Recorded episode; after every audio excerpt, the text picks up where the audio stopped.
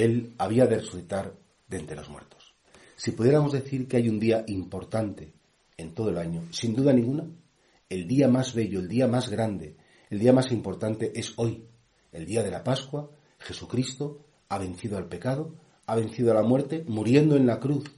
El Padre acoge ese sacrificio y la resurrección de Jesucristo significa que el Padre acepta ese sacrificio y tal como había anunciado las profecías y tal como Jesucristo había dicho, ha vuelto de la muerte victorioso, pero no vuelve solo. Vuelve con nuestra victoria también, porque en definitiva la victoria de Cristo es la victoria de todos los hombres.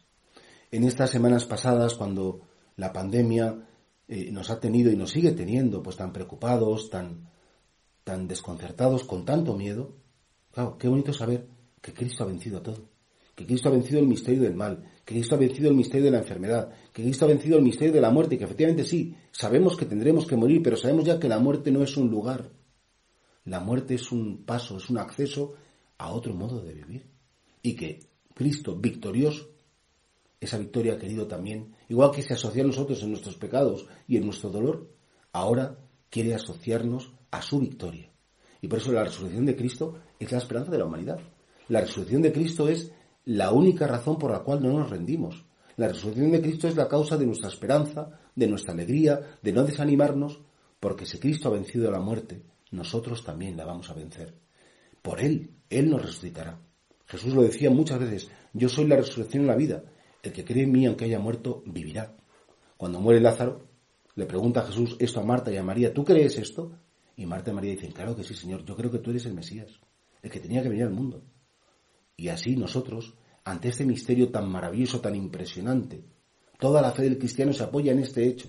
Todo es cierto, ¿por qué? Porque Jesucristo, cuando le pedían una prueba, decía, no os daré más prueba que la señal de Jonás destruid este templo, lo levantaré en tres días. Es decir, constantemente Jesucristo hace referencia que el hecho en su vida que demostrará que todo es real es su resurrección de entre los muertos. Mucha gente dice, no, nadie ha vuelto de la muerte. Y digo, no os equivoquéis. Sí hay alguien que ha vuelto de la muerte. Y ese es Jesús el Nazareno, el Hijo de Dios, el crucificado que ahora vive y que es el Señor. Jesús, por tanto, no es alguien del pasado, Jesús es alguien del presente, es alguien de la hora y sobre todo es alguien del futuro, no puede morir más. Ha vencido la muerte y nos ha asociado a su victoria. A partir de hoy escucharemos esa expresión aleluya, es decir, dad gloria a Dios, bendecida al Señor, porque tenemos una razón de esperanza, tenemos una razón para no rendirnos, que Jesucristo es más fuerte cualquier maldad humana, más fuerte que cualquier epidemia, más fuerte que la muerte. En definitiva, la victoria de Cristo es nuestra victoria definitiva.